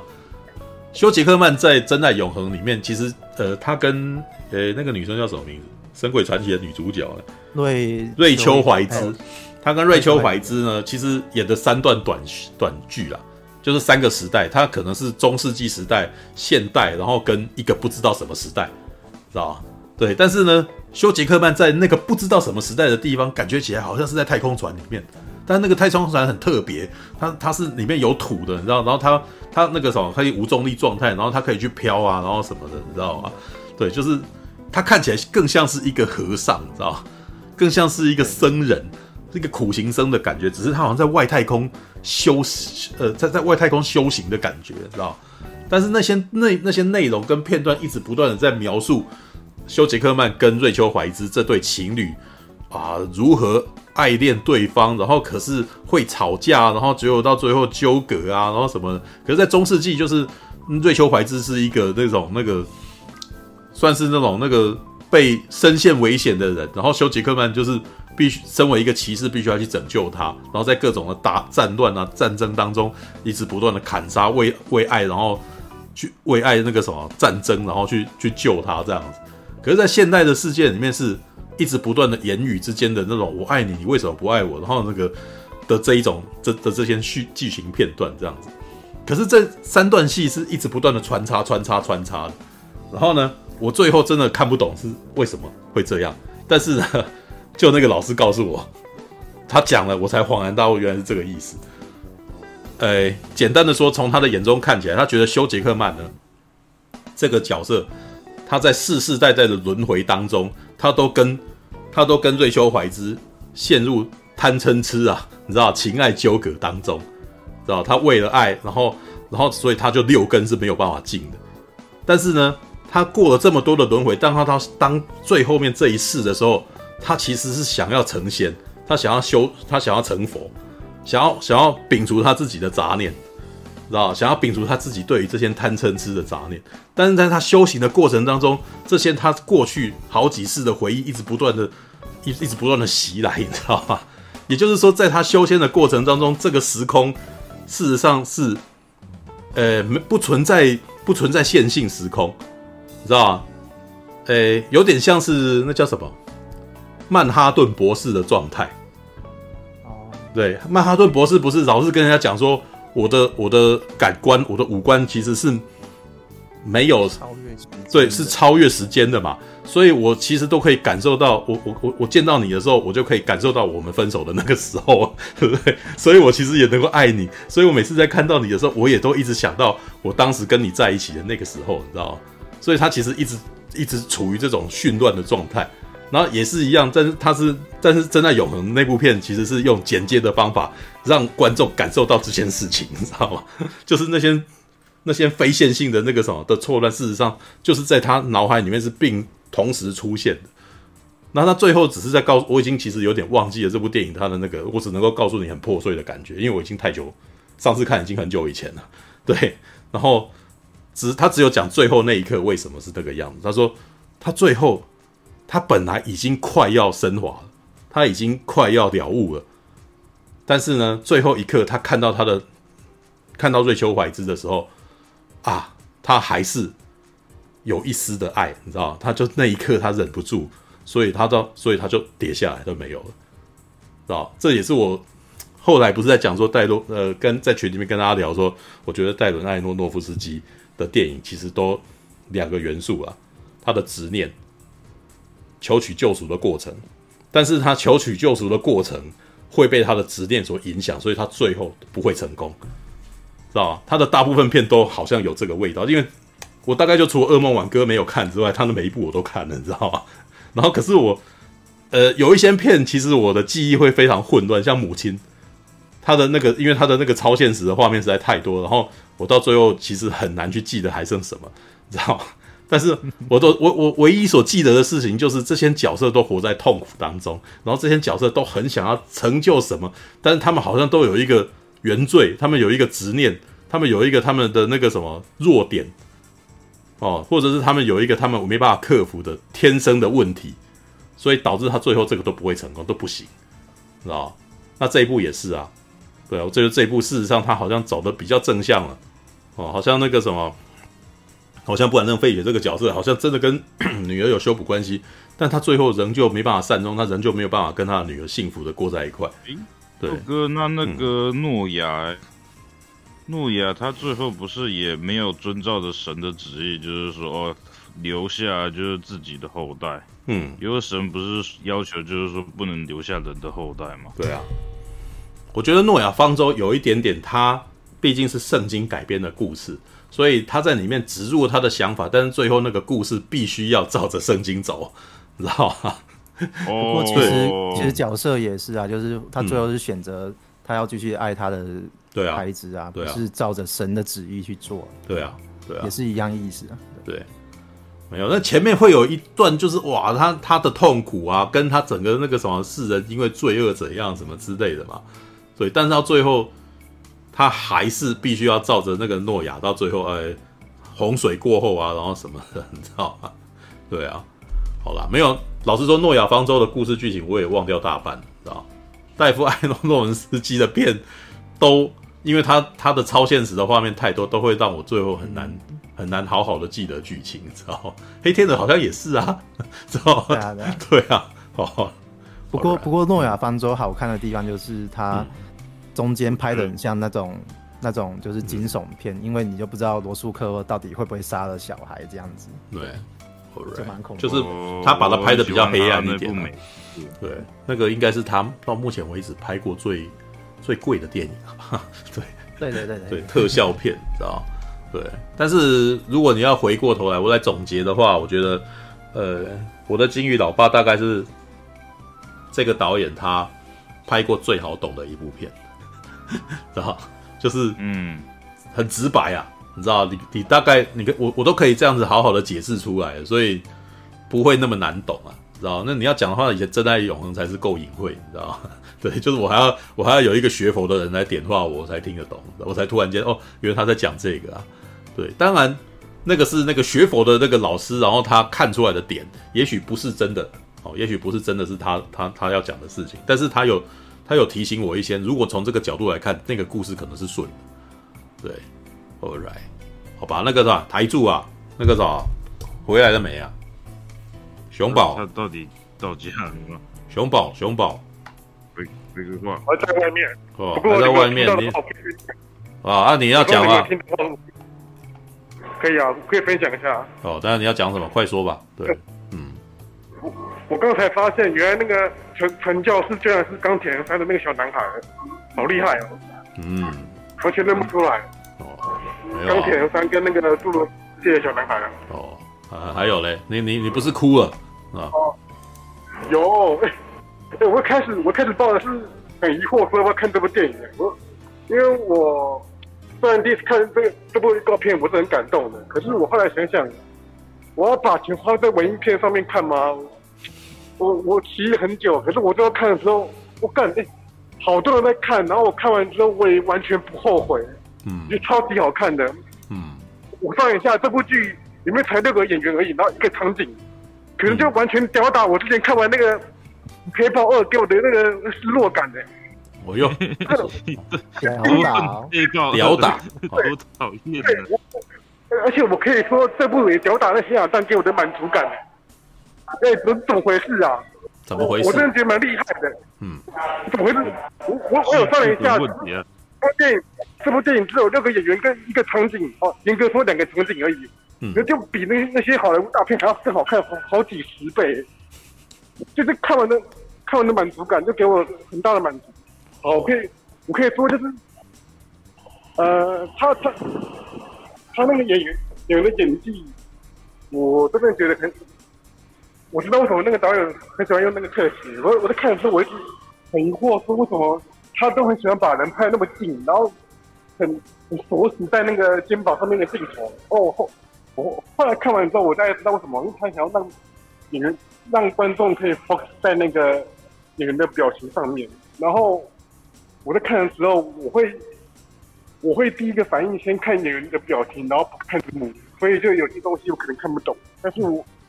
我可以被他的演技给打动，嗯嗯。对，然后 对，然后里面我我会看里面的，我完全不会觉得无聊，就我觉得他的剧情跟铺陈呢，因为我看那个母母亲的时候，我会觉得看看完之后我就花了发，然后有些段落我其实觉得铺陈太久，可是这部完全没有这个问题，就是、嗯 他很清楚说什么段落要放什么东西，什么段落该做什么事情，就是。高潮起伏是接在一起，是很紧凑的，不会让别人觉得很无聊，或者说很很很想要打哈欠。完完全没有，完全是很高高起我的欲望跟好奇心在看这部电影。完，对，可是我在我之前在看那个《黑豹二》跟《黑亚当》的时候，完全没有给我这这种好奇。嗯，顶多就是只有那个剧情跟打斗可以撑得起来，可是剧那么你都只有特效跟剧特效跟打斗可以撑得起来，可是剧情真的是太。太无聊。了哦，对，没有，然后，嗯，然后我真的觉得我，我觉得布兰登·费雪真的，呃，我我我被他演技给打动，嗯、我完全感觉他是带入这个带入他的人在演这个角色，嗯嗯 就是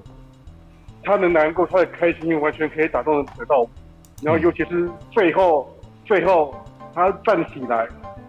他还没站起来之前的时候，我就我我的眼眶就已经满泛泪。嗯，干这个这个比那个妈他妈比那个英雄那个领便当那个角色还要有重量多了，好不好？这个角色没有领便当了，他妈我都可以让我觉得这么的感人了。那那那为什么超级英雄电影做不到、欸？哎，嗯，他们如果认真做的时候，一定可以做得到，好不好？嗯，妈的，哦，就觉得那个我不知道现在我还我还觉得为什么那个。那个什么，那个 那个博士说话神那么随便，嗯，为什么那个博士可以死那么随便？哦，这个博士怎么会死的？然后然后就是他还 哦，对对，那个那个博士我忘记名字了，反正他站起来之前的时候，我就已经眼眶就已经泛泪。他那个表情跟他那个画面完全没有讲话哦，嗯，可是就很可以可以打动得到我。然后到 到站起来之后，我那简直是。超级高潮，我眼眶那种不能说那么喷，可是我眼眼泪自己一直在止不住一直流。我不知道你们在看的时候，有有有没有这种感觉？就是看最后那那几幕的时候，我真的觉得哇，好心疼，可是我又觉得好励志。我本来以为，如果这部电影是一般那种常规电影的话，可能最后可能是这个主角减肥成功，然后人生变好转了，然后可能最后变成。最后，这个家变成是一个很干净的房子，就完完全不是。就这样是他最后可能抱个女儿，他 好像没有抱到吧？嗯。最后就那海边嘛，然后然后就结束了。嗯。一个一个开放式的结局，有点观众想象。可是我觉得结局就像你们说的，应该不是 happy ending。嗯。没有，已经他已经相对 happy ending 了。那已经是他过去的电影都算相对 happy ending 了。对。哦，对，可是如果如果是以一般大众的的解读的话，可能不是这些。嗯，没有情绪更更好。嗯，好的，好吧。好吧，不要好了不，要那个坐过站熊宝，对，熊宝，熊宝，我我可以跟你推荐一部那个去年的电影，你可能网络上找找看，叫《祝你好运》，里奥格兰德。他更扯，他是它是一部片一一个小时四十分钟，两个演员而已，一个场面而已，可是也是一样，就靠对话，你不会觉得无聊。嗯，然后，，对对，我我很推荐，就是好，我这边找时间来看。嗯我我嗯。嗯，对，因为我我虽然不是第一次看到这种电影，可是我已经很久没有看到这么的这么的用画面说话就可以让我感动到的。嗯对，对我 我我我贴在聊天那个萃取聊天室那边，嗯好啊好啊，我再看一下。，All right，对，然我后很推，就跟这种跟这个金鱼老爸差不多形式，只是就是说他这个资源更少。对，哦，对，然后哎、对，然后我我看完这部电影之后，我我感觉我的电影梦被鼓励到哎，就是不用人太多，然后不用太复杂，也可以拍得这么的厉害。对对啊对啊，就是就是这样，我就是喜欢这种东西，嗯 不用砸大钱就可以拍起来。对，就不用不用太复杂的东西，一个场景，然后几个人就可以拍。嗯，对我我看完之后，我有我有被鼓励到。哦，好吧对，，然后我赶快那个什么，去圆你的电影梦，快点那个什么，对 对，拍一部我的我的什么？熊宝老爸，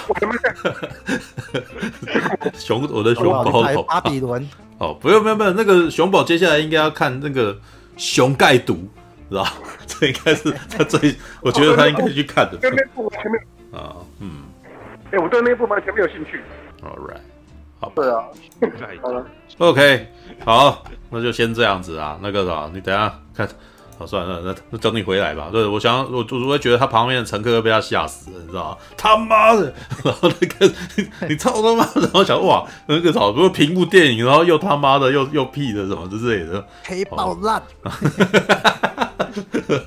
这怎样是要用 rap？对，那个熊宝是难道要接下来要用 rap 来那个什么来来来来讲影评吗？黑爆烂，他的 suck，屌打你呀！屌打你，好 piece of piece of shit。哦，好啊，好的。哎，如果真的有人能够 rap 的影评的话，好像是蛮厉害的，你知道？对我就没办法。对，哎，是之前不是以，但是之前有人写影评是用打油诗的方法来写的啊、对，那个对，那个也是另外一种啊。哦，好吧，All right，十二点十分，然后等一下。我决定先去尿尿。对，现在必须要有中都要有中场休息哈。对，然后那个那个你们可以先聊一聊。对我看一下，哦，那这个时间点是不是应该可以进广告？不会让那不要让之前每次那个什么，每次之前我们聊了一半就进广告是是干什么？你知道吗？好吧，好来，好啊，先去尿尿。嗯好，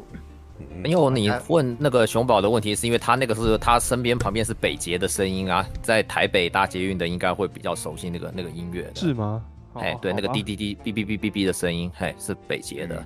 嗯，因为毕竟你是高雄人嘛，哎，站南北干嘛？十二点应该已经很多站都关了，不是？没有，最后末班车十二点，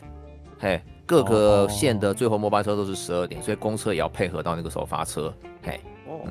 顺便一问哈，请问大家，我现在声音听起来很第一个清楚哈，然后会有那个就是，哎，暖气的声音吗？就是那个轰轰的声音会有吗？一点会啦，你你花那个钱，怎么可能有干涉没有干涉就好了？嗯不，会不会，哎呀，反正要试试看，因为用那边听是那个的。哎，当然赶啦、对不对？现在他妈还要赶一个，要赶一个礼拜了，赶。哦，阿佑特，对，呃，小弟现在在居格，今天第一天。哦，是的，哎，今天怎么叫做要赶一个礼拜？要我们要关六天啊？对啊，哦，刚刚魏雪不是说我性感嘛？对啊，我的声音可能要性感一个礼拜啊，对啊，哎，哦，哦，所以你确诊了，已经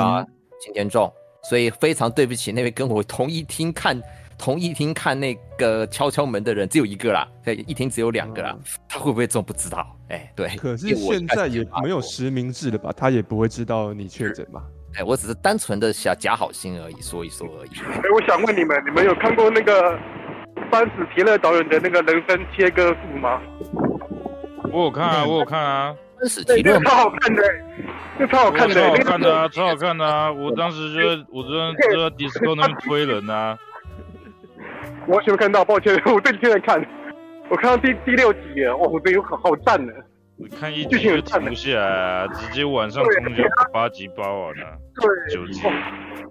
阿力，你有没有看我说的那个啊？完美情仇。哦，还没，因为我最近在在那个在赶东西。哦，对，所以没有我会去看啊，因为那个演员，对啊，想说把之前拍一些东西都挖出来。怎么突然安静了？因为不知道讲什么，没看过啊，对不对？那陈佑这周有看什那女演么？员穿礼服还蛮不错看的。等一下，人生切割术是导演是班史提勒吗？对对，他他其实几乎的集数都是几乎集数都是他自己导的，故事他写我真的觉得他，我真的觉得他很有才华哎，他比他是啊，演他导他拍戏演比他演那个演戏更有才华哎，我觉得好厉害哦。我靠呗！不要不要换了麦，还是要跟他撞一起，好不好？你是怎样啊？我现在在发烧嘛，我反应比较慢嘛，对不对？还是是，哎，我觉得我觉得不错啊，我觉得很不错，因为没有没有，我跟你讲，没有我那一部我只是没有看而已啊，对啊，我但我知道他的熊宝熊宝熊宝熊宝呃不熊宝，我跟你讲，我跟你讲，如果你很介意的话，你最后一集不要看，因为最后一集看完你会吊胃口，吊得很很很饥渴，你会觉得你会想要去揍班史提的，就是说赶快给我出第二季。所以如果你很介意的话，最后几集不要看，他最后一集结束了之后，那个胃口吊很凶。其实我觉得班史提勒导最好是《名模大间谍》嗯，我也很喜欢、啊。那些朋友来，他那些演艺界的朋友来，每个都不计形象。那个，诶、欸，哦，安妮迪克和康伯拜区，哦，对啊，用用眼神接炸弹什么的，嗯，对。虽然他自己要赔钱，对啊。人生切割术的时候，有一点点让我想到《汪达与幻视》前几集的感觉。哦，有一点点像。哦，我还没有看，对，但是我那时候看的灾灾后看看看。哦，那个很好看的，就蛮多设定的。嗯，好吧。双重人格设定，我觉得很好看，很精彩。我最近是在看那个哈里逊福特在 Apple TV 家的那一部影集，叫什么？哎、欸，那我记得他他在里面是演心理医生啊，对，讲故事的主角是哎、欸、有心理问题的心理医生，对，所以他为了要让自己打振作起来，然后开始做用一些非常规的方法。OK，好吧，All right，来吧，来。今天好看的，嗯，怎样？我今天还有看了那个《流浪地球二》，觉得还不错。你去哪里看？上映了吗？在哪可以看？哎，神秘管道，对，非非常管道，对，因为在台湾应该是看不到这部片。两小时，呃，一一百七十二分钟的，嘿，值得。可是我觉得，我我觉得比第比第一集第一集还更好看。就我只看了前面半个小时多，我觉得就停不下来了。哦，停不下来。但第一集在我心目中，第一集在我心目中分数也是很高。嗯。而且而且，这个是第二集他做。第二集《流浪地球二》做的空战比那个《ID Four》第二集好看几百倍。嗯，我操！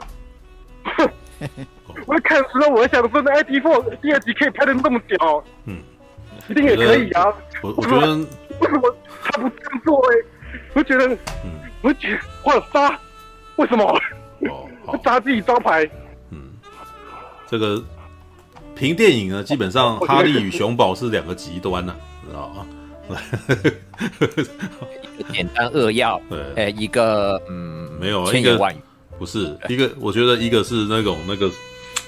试图不带感情，另外一个呢是非常激情，你知道吗？好，开始，开始。